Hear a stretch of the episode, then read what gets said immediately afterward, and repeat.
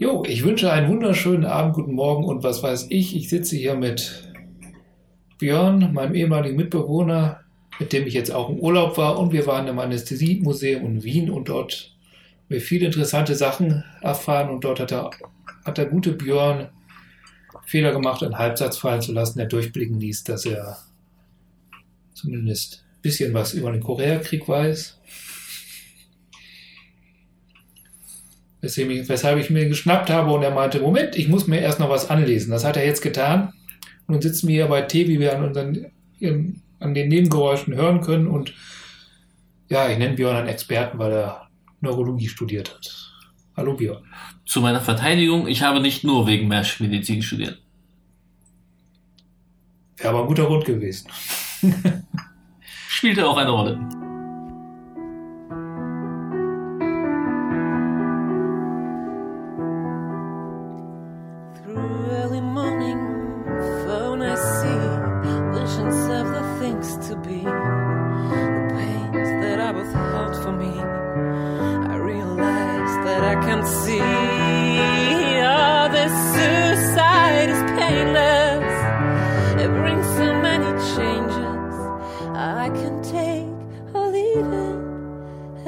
leave.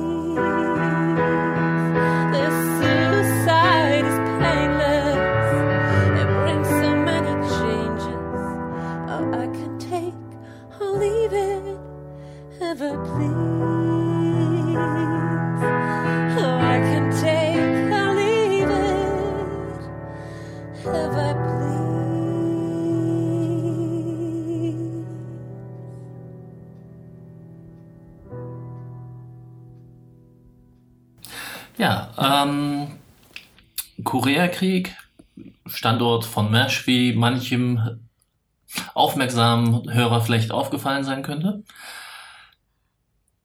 Ähm, würde man ja sagen, hatte man alle Möglichkeiten, die Lektionen aus dem Zweiten Weltkrieg, wo vieles gut funktioniert hatte in der medizinischen Versorgung, ähm, anzuwenden. Ja gut, zumindest gegen Ende des Zweiten Weltkriegs. Ähm, tatsächlich kam es auch dazu, dass man sehr gutes ärztliches Personal angeheuert hat. Kam dazu, dass man versucht hat, das Ganze deutlich zu professionalisieren. Und man würde dann ja denken, dass die medizinische Versorgung wesentlich besser gewesen wäre.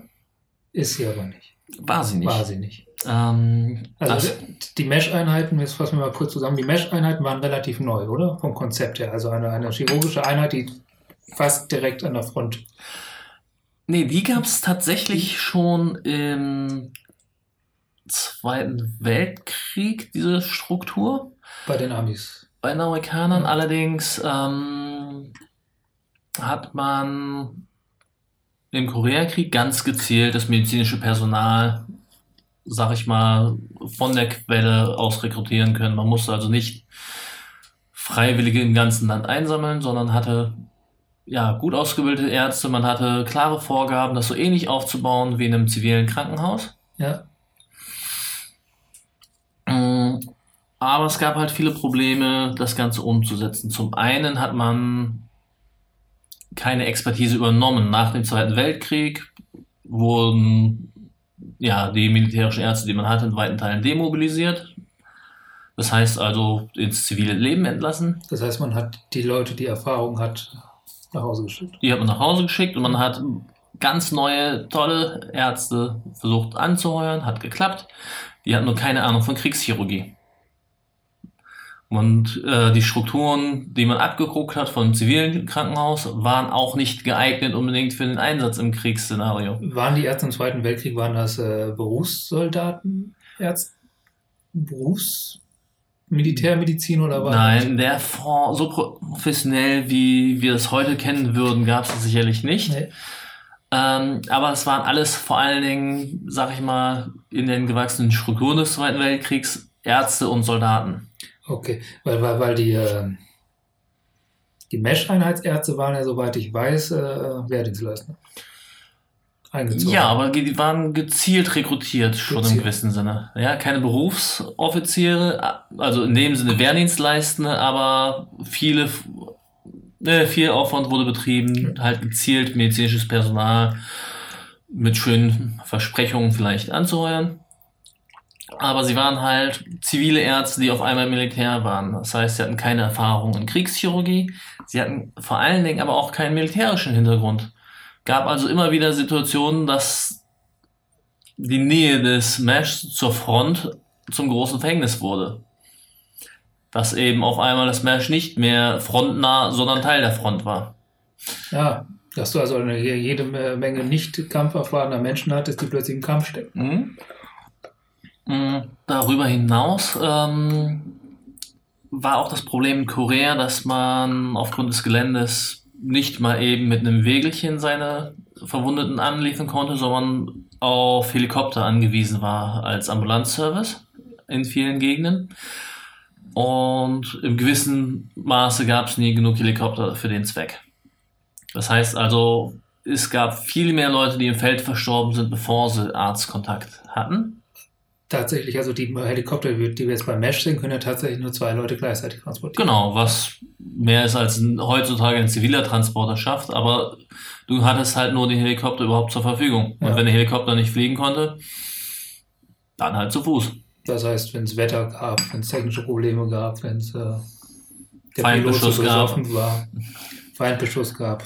Ähm, ein wichtiges Element aus dem Zweiten Weltkrieg hat man noch nicht übernommen. Man hatte im Zweiten Weltkrieg sozusagen das frontnahe Spital Ja, und es gab, also mit ungefähr 400 Betten und es gab dann noch zusätzlich Reservespitale, die ungefähr 800, ich glaube 57, 800 Betten hatten. ja. Ähm, sodass man, wenn es zu große Aktivitäten in einer Gegend kam, man die Möglichkeit hatte, Patienten weiterzureichen. Und aus irgendeinem Grund hat man diese Strukturebene in Korea zumindest weitgehend ausgelassen. Heißt also, wenn das Krankenhaus damit nicht fertig wurde, gab es keine Alternative. Okay. Das heißt, es gab keine, kein Plan B. In weiten Teilen zumindest nicht. Und genau, ja, was die medizinische Versorgung angeht, auch ein Problem war, es gab, ich sag mal einfach wieder keine Standardisierung. Im Zweiten Weltkrieg hat sich im Laufe der Zeit zumindest vieles so weit eingependelt gehabt, dass man entsprechende Versorgungspfade hatte, dass adäquat geschultes Personal an den Geräten war, die sich damit auskannten, sodass man auch handlungsfähig war. Man hatte wieder die Situation, dass es viele verschiedene Geräte gab mit vielen Ärzten, die unterschiedliche Techniken benutzt haben. Man hatte zum Beispiel amerikanische Sauerstoffflaschen in grün und britische CO2-Flaschen auch in grün. Es gab also keine Standardisierung der Komponenten, mit denen man gearbeitet hat. Mhm. Ähm, teilweise war man sogar darauf angewiesen, dass freiwillige Ärzte aus ihrem zivilen Leben ihre Geräte mitgebracht haben. Bring you out. Bring, Bring dein eigenes Spital. Genau. Können Sie uns noch einen Inkubator mitbringen, nachdem wir Sie zwangseingezogen haben? Wie gesagt, also es Ja. war viel Wehrdienstleistende, aber jetzt nicht in dem Sinne, dass sie zwangsrekrutiert wurden. Also man konnte auch Nein sagen, sich wehren. Ich sag mal lieber so, man hat sehr, sehr viele gehabt, die von sich aus gesagt haben, jawohl, das will ich machen durchaus, weil man ja auch die Werbetrommel gerührt Ja. hat. Und es leichter ist, jemanden dazu zu überreden, im Krankenhaus die Arbeit zu machen, die er zu Hause eh getan hätte, als jemanden dazu bringen, sich unmittelbar beschießen zu lassen. Ja. Das heißt, es war auch durchaus der Fall, dass man, dass man sagt, Junge, du wirst jetzt eingezogen und äh, du hast die Wahl, Front oder Mesh. Ähm, ich weiß nicht ganz genau, ob es auch solche Beispiele gab, aber in der Regel ähm, wollte man ja schon eher medizinisches Personal auch zweckspezifisch nutzen. Ja. Ich meine, gerade Helikopter sieht man, glaub, wenn ich mich recht entsinne, in der Serie auch immer wieder, dass eben plötzlich dann die Patienten angeliefert werden in mehr oder weniger einem Teil. Es ist ein Hauptmotiv gewählt tatsächlich. Also es ist äh, äh, Vader, sagt ihr da was? Vader heißt er unter anderem, weil er immer als erstes die Helikopter, äh, Helikoptoren Helikopter Helikopters. hört. hört, bevor jeder anders ihn hört. und allen anderen Bescheid sagt. Aber es ist tatsächlich so, dass die plötzlich quasi aus dem Nix kommen und man aufspringt.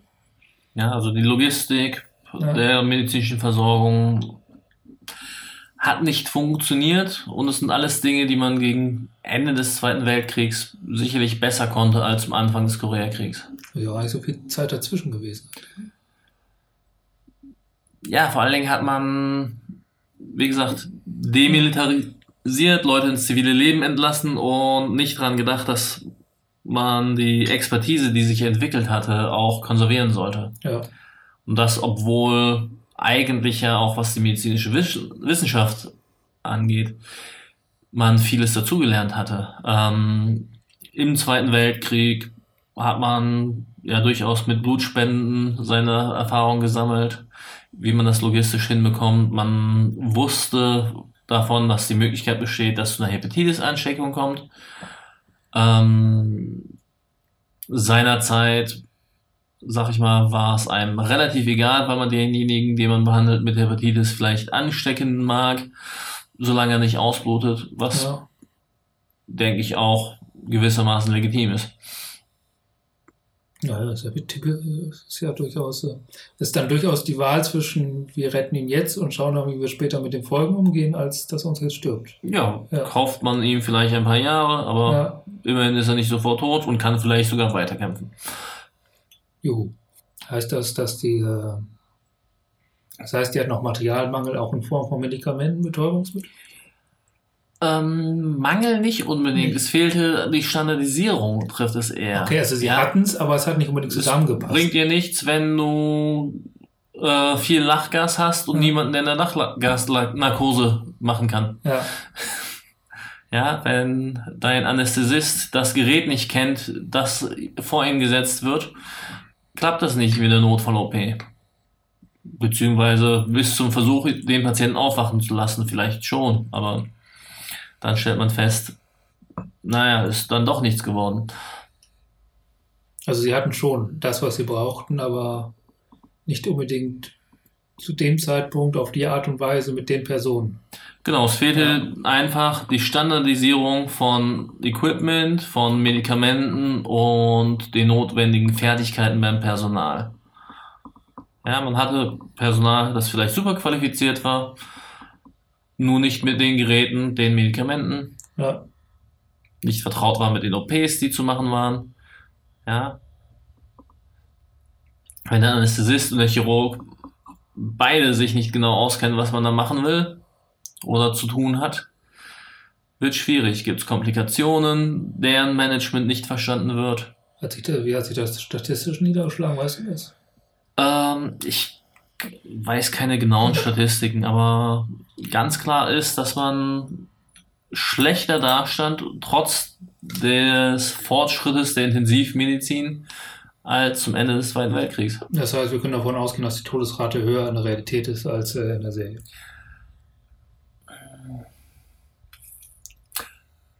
Möglich, da weiß ich ehrlich gesagt auch die Ja? serieninterne Statistik nicht. Ist, Aber auch, sehr oft sind die Leute eben gar nicht erst bis zum Krankenhaus gekommen. ist auch übrigens schwer zu sagen, weil in der Serie ist jetzt tatsächlich nicht explizit gesagt, also es gibt immer wieder Patienten, die im Fokus stehen. Da wird dann erzählt, was mit denen passiert. Aber wir erfahren gar nicht so wirklich, wie viele Patienten, also auf dem Tisch verrecken die nicht direkt, aber was danach mit denen passiert. Genau, wir Ja. wissen nichts über das Outcome. Das wird in Genau. der Serie wenig dargestellt. Ja. Die Chirurgen sind eindeutig im Vordergrund. Ja, Äh, Das restliche medizinische Personal spielt auch seine Rolle. Aber der Patient ist erst einmal nur die Aufgabe des Operateurs, ob derjenige überlebt, äh, wieder an die Front zurückkehrt, äh, schwerst versehrt zu, nach Hause Ja. zurückgeschickt wird. Ähm, war nie Fokus der Serie und ich sag mal auch mit, Recht nicht, weil es ja gerade um das Leben des medizinischen Personals ging und nicht so sehr um die Schicksale, die sie begleiten. um genau zu sein, gibt es eigentlich tatsächlich nur Chirurgen in der Serie und, äh, glaube einen Zahnarzt. Ja, ich, Ja, ist, ja, im Zweiten Weltkrieg durften die Zahnärzte sehr oft die Rolle des Anästhesi- Anästhesisten einnehmen. Dadurch dass es nicht genug ausgebildetes anästhesistisches Personal gab und Zahnärzte sich nur mal auskannten mit arbeitendem Mundraum. Ich nehme auch mit letzte. Aussage zurück. Es gibt tatsächlich einen Anästhesisten in der Serie, also der auch einen Namen hat. Mhm. Äh, ich glaube, der heißt Ugly Joe oder so. Ich bin mir gerade nicht sicher. Ist auch hässlich. Der Junge sieht aus wie ein ehemaliger Boxer. Aber sonst tatsächlich haben wir es tatsächlich ja doch einen Anästhesisten, der ab und zu mal auftaucht, einen Zahnarzt, der ab und zu mal auf der Rest sind Chirurgen. Vier Chirurgen. Das war's. Ansonsten noch ein Riesenhaufen von äh, Pflegerinnen, Schwestern. Und ja, die Serie wird ja auch oft als zynisch und sarkastisch dargestellt, aber ich glaube, es spiegelt auch einfach die Situation sehr gut. Ja, ich glaube es tatsächlich. Also die Serie basiert auch tatsächlich auf einem Buch, Genau. was übrigens gar nicht so gut geschrieben ist, aber es hat halt ein Arzt geschrieben, der auf seinen eigenen Erlebnisberichten geschrieben hat und es läuft eigentlich darauf hinaus, Riesenanspannung, Riesenstress, äh, mehr Stress als gut ist. Eh Riesenbelastung und wenn dann dein Patient stirbt, weil die Logistik nicht Ja. stimmt, ja, weil du nicht in der Lage bist, das zu leisten, was du eigentlich aufgrund deiner Fertigkeiten leisten könntest. Soweit ich weiß, waren die auch relativ schnell ausgebrannt, die da waren, oder? Sind da nicht so, so lange geblieben. Sicherlich. Und wie gesagt, die entlastenden Strukturen, diese größeren Feldspitale gab es nicht mehr. Ja. Das heißt, man musste immer alleine mit allem fertig werden, was gebracht wird. Das heißt, man musste die wirklich komplett. Das war nicht so ein Ding, dass man eine Grobversorgung gemacht hat, dass man sie gut weitertransportieren kann oder so, sondern man hat die komplett in der Hand gehabt bis, bis zur Entlassung. Ähm, es gab zumindest keine Möglichkeit, im Akutbereich weiterzureichen. Okay, das heißt, es war schon so, dass man die zusammengeflickt hat, sodass die wieder halbwegs. Und, und dann hat man sie weitergeschickt zur. Ja, die Entlassung äh, aus dem Mesh heißt ja auch nicht unbedingt eine Entlassung wie hier aus einem zivilen Krankenhaus, Ja. dass du wieder nach Hause gehst, sondern es heißt, dass du nicht mehr eine zumindest gehobene medizinische Versorgung brauchtest. Ja. Man dich zum Beispiel in ein kleineres Spital, in eine Reha-Möglichkeit, wie wir es heute verstehen würden, entlassen konnte. Ja. Das heißt, der Mesh ist aber auch durchaus die Risiko eingegangen, dass, dass man unter Beschuss stehen konnte. Öfters mal. Genau, das Ja. war ja das Kalkül, dass man sich nah genug rantraut, um schnell handeln zu können, Ja. Unter dem Risiko, dass man eben eine sehr ähm, schnelle Wende der Lage erwarten konnte. Chirurgisches Zeltlager. Ja, auch prinzipiell mobil in dem Sinne, dass man es bei Frontverschiebungen zur Not schnell mobilisieren konnte, um es woanders hin zu verlegen oder nach einer erfolgreichen Offensive möglicherweise näher wieder an die Front verlegen konnte. Weißt du, wie das mit der Hygie- Hygiene war? Ich meine, ich glaube, ein Zeltlager steril zu halten, bestimmte Orte, ist, ist ein anderes Ding als ein Krankenhaus. Mm, Ich weiß nicht genau, wie die Lage dort war. Die grundlegenden Methoden äh, waren sicher etabliert bis dahin. Ja. Ja, und man hatte ja seit dem Zweiten Weltkrieg Antibiotika zur Verfügung, was die Überlebensraten von Patienten deutlich verbessern konnte. Ähm, man hatte auch bei einem 400-Betten-Hospital sicherlich die Möglichkeit, adäquate Sterilisation von Ausrüstung vorzunehmen. Waren die so groß? Ist relativ leicht. Also in ähm, kleinen ähm, Busch-Krankenhaus heutzutage mit einem Chirurgen und zwei chirurgischen Assistenzärzten Ja.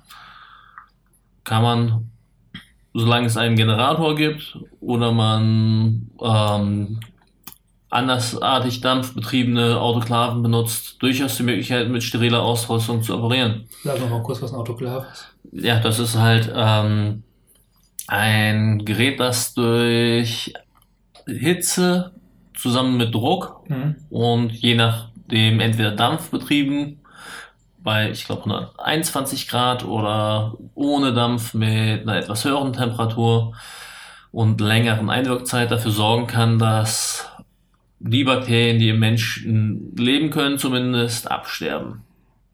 Ja, gibt ein paar Keime, die diese Temperaturen überleben können, aber bei Menschen keine Krankheit erzeugen können. Gibt ein paar Keime, die Dauerformen haben, die diese Bedingungen relativ gut überstehen könnten, weshalb man halt Überdruck verwendet oder sehr lange Einwirkzeiten.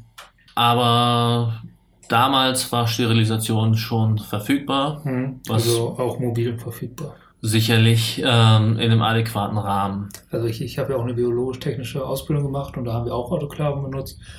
Und ich kenne die, sind nicht- auch nicht sehr groß gewesen, die wir da hatten. Da- Das waren, das waren Schnellkochtöpfe von der Größe her. Genau. Und letzten Endes, wenn man sowas nicht hat, reicht ein Schnellkochtopf Ja. und ein bisschen Einstellung am Überdruckventil, um das adäquat durchzuführen. Das war ja relativ lange schon etabliert. ja.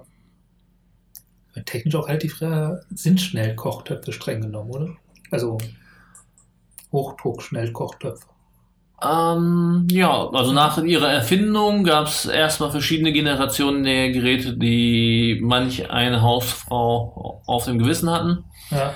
Äh, aber mit Erfindung des Überdruckschutzventils ähm, auch eine sichere Technologie. Ja. Und eine Autoklave konnte man sicherlich schon als spezialisierten Apparat noch etwas robuster herstellen, sodass da die Gefährdung geringer war. Jo, fällt mir noch was ein? Ah, ja, der Aufhänger, die Anästhesie selbst. Weißt du da auch noch was? Also das, das sprach das, das sprach damals damaligen Standards. Also wir haben ja schon gehört, die Geräte waren nicht unbedingt das, was die von zu Hause gelernt haben. Die, das Gas hat nicht unbedingt äh, direkt ans Gerät gepasst, die Gasflaschen. Mm, Ja, es gab halt eine Koexistenz von verschiedenen Generationen an Methoden. Ja. Das trifft es vielleicht am besten. Ja, es hatte sich noch nicht unbedingt die eine oder andere Methode komplett durchgesetzt.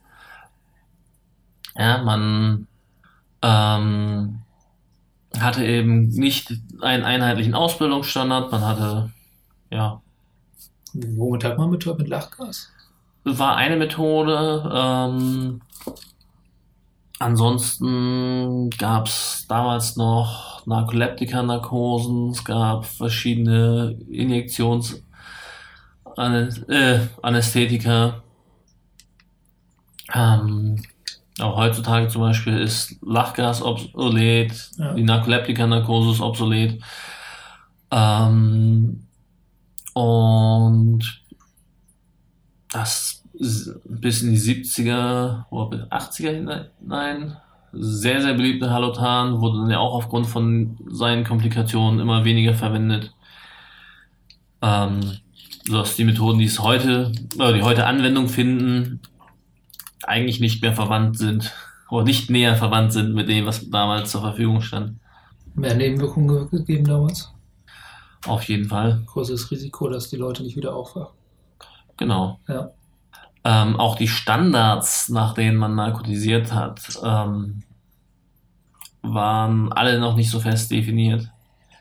Ein Gedanke, der mir jetzt gerade äh, kommt, ist, ist, ist, ist äh, so Betäubungsmittel wirken ja unter anderem auch anders, wie man gerade drauf ist. Also wie man selbst gerade ein Hormonstand ist. Also jemand, der voll auf Adrenalin ist, den kriegst du halt nicht so schnell weggeballert. Wie jemand, der schon, eh schon ganz entspannt ist. Und nun äh, können wir davon ausgehen, dass die, wenn sie noch wach waren, die Soldaten, da ankamen, dass ziemliche Anspannung standen. War, hat das ein Risiko für die erhöht? Hat das Probleme gemacht? Wenn sie unter Ähm. Schock, Schock standen, wäre das noch möglich gewesen? Nun, man hat nicht so sehr die Anspannung alleine als Problem, aber sicherlich ist das Dosisfinden ein sehr erfahrungsabhängiger Prozess. Ja, Und ähm, ein Anästhesist, der die Methode nicht gut kennt und insgesamt nicht sehr erfahren ist, zusammen mit einem körperlich schwerst verletzten Patienten ist nie eine gute Kombination. das heißt, man hat da nicht so einfache Sachen wie, der wiegt jetzt so und so viel, der ist jetzt so und so viel, als so viel äh, Gramm können wir da jetzt äh, den in den Körper jagen. Das waren ja hauptsächlich Erfahrungswerte. Ja. Also es gibt heute klare Faustlinie, äh, dem man nachgehen kann, aber auch heute ist es sehr erfahrungsabhängig. Ja, auch heute wird man einen unerfahrenen Anästhesisten erst einmal die kleinen OPs machen lassen, Ja. wo er dann die kleinen Komplikationen behandeln kann. Und wenn er die beherrscht, geht's weiter zu den nächstgrößeren OPs. Und dort hatte man Ärzte, die zum Teil frisch von der Uni kamen, die auf einmal einen Patienten, der in zwei Hälften eingeliefert wird, wieder zusammenschrauben sollten. Mhm. Wie gesagt, fehlende Expertise auf Seite der Chirurgen und auf Seite der Anästhesie ist keine gute Kombination. Hat also wahrscheinlich dann doch noch dazu geführt, dass ein paar Leute nicht durchgekommen wären, die im Falle einer besseren Organisation durchgekommen wären. Sicherlich. Ja. Die Sachen, die wir auch noch gehört haben äh, im Anästhesiemuseum, dass man früher das Monitoring, also das, die Sensorik für die Beobachtung der Patient noch nicht so ausgereift war. Hm, Welche Sensorik? Es gab Gas an, Gas aus. Ja, genau das meine ich. Was hat er gesagt? Man gibt so lange Lach Lachgas, bis er blau wird, dann kommt der Sauerstoff dazu. Ja, ist Ja. doch eine Methode, die funktioniert. Ja, So lange, bis sie schief geht. solange nicht so viel blaues Licht an ist. Ja, und Medikamente mussten nach Gefühl aus der Hand gespritzt werden, Ja. zum Beispiel. Ja, Gas wurde gesteuert durch Ventil auf, Ventil zu. Ja, und EKG beobachten, Blutdruck beobachten, wie man es heute machen kann. Bei großen OPs legt man einen Zugang, also eine Nadel direkt in eine Arterie hinein. Man misst fast genau den Druck, den das Herz selber erzeugen kann. Ja, Und wenn der ein wenig abfällt, weiß man, okay, irgendwas stimmt da nicht, gebe ich zu viel Anästhetikum oder hat der Patient zu viel Blut verloren, ist damit noch nicht äh, beantwortet, Ja. Aber ich weiß, da passiert was und ich muss aufmerksam kontrollieren, was los ist. das ist, das ist der heutige Stand. Das ist der heutige Stand. Und Damals hätte man noch die Hand an den, äh, an den Puls gelegt. Ja, mit Manschetten konnte man auch schon sehr, sehr lange messen, aber man musste halt immer kontinuierlich von Hand nachschauen, Ja, hatte also keine Möglichkeit, unmittelbar physiologische Parameter zu überwachen. Also die Stoffwechsellage des Patienten erfassen. Heutzutage merkt man, wie viel Sauerstoff der Patient verbraucht. Man merkt, wie viel CO2 er produziert. ja, Ähm, man hat die Möglichkeit, mit bestimmten Methoden nachzuvollziehen, wie viel Blutverlust auftritt. Man kann hingehen, wenn Blut verloren wird, bei schweren OPs, Blut wieder zu reinigen und dem Patienten als Infusion sein eigenes Blut zurück, zu, äh, zurückgeben. Und, und äh, den Messeinheiten können wir davon ausgehen, dass äh, unerfahrene Menschen unter großem Druck, große Anspannung und dem Bewusstsein, noch kommen noch ein paar hunderte Patienten im Zweifelsfall, gleichzeitig alles nach Gefühl und Beobachtung machen mussten, Selbstbeobachtung. Genau. Also zwei Dinge, die überhaupt nicht gut zusammen funktionieren unterm Strich. Unter Und- Stress äh, fein beobachten können. Und was man nicht vernachlässigen darf, auch nach der erfolgreichen OP konnte es ja immer noch zu Komplikationen kommen. Eine Nachblutung, ähm, zum Beispiel, wenn eine Naht doch nicht richtig gehalten hat, Mesh-Klassiker, äh, äh, Schrapnell übersehen, zum Splitter Beispiel. übersehen. Ja, Ja, heutzutage auf einer Intensivstation ist der Patient am Monitor. Spätestens da merkt man, wenn der Blutdruck auf einmal abfällt, ja, dass man vielleicht was übersehen hat. ja. Ähm, das wurde auch, ja, alles von Hand sozusagen durchgeführt, die ganze Überwachung. Sofern es sie gab, seien wir mal ehrlich. Sofern es sie. Ja, also es, wir können davon ausgehen, dass es sicherlich menschliche Überwachung gab. Ja, Ja, aber also Anwesenheit von Leuten, die nachgeguckt haben. das, was da vorgesehen war, sag ich mal, an Personal zur Überwachung, ist sicherlich kein Vergleich zu der Betreuung auf einer Intensivstation heutzutage, Ja, wo wir eine Krankenschwester oder einen Krankenpfleger auf anderthalb bis zwei Patienten vielleicht haben. ja. Also nicht ideal. Sicherlich nicht. Ja. Ich glaube, mir fällt jetzt nichts mehr ein. Fällt dir noch was ein? Ähm, weiterhören und vielleicht auch nochmal ein paar Folgen schauen.